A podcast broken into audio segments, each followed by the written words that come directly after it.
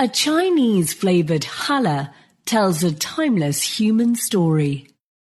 Technically, challah refers to any bread that has been ritually sanctified, but most people know it as a sweet, leavened, egg-enriched, braided loaf. It is a cousin to brioche, but because it is often served with meat, it eschews the French version's butter. Challah differs from baker to baker, but even so, Molly Yeh's is unusual.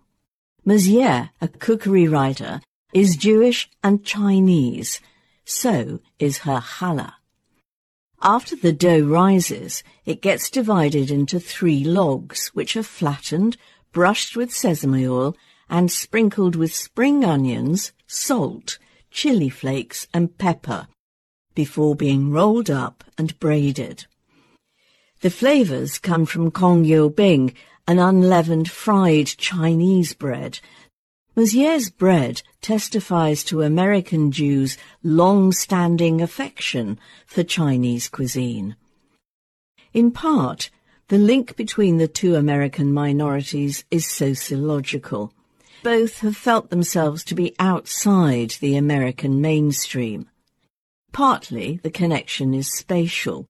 The Lower East Side once home to hundreds of thousands of Jewish immigrants, abuts Manhattan's Chinatown. And part of it is just good sense. Chinese food is delicious. A purist might proclaim Ms Yeh's challah to be inauthentic and so unpalatable. This is a spiritually impoverished way to approach meals. No sensible diner should fret over ossified customs or reject innovation. Traders brought chilies from the New World to Yemen. Spring onions found their way into Ms Yeh's bread. People move, and food reflects the mixing and adaptations that ensue. The world is richer for it, and so is the dinner table.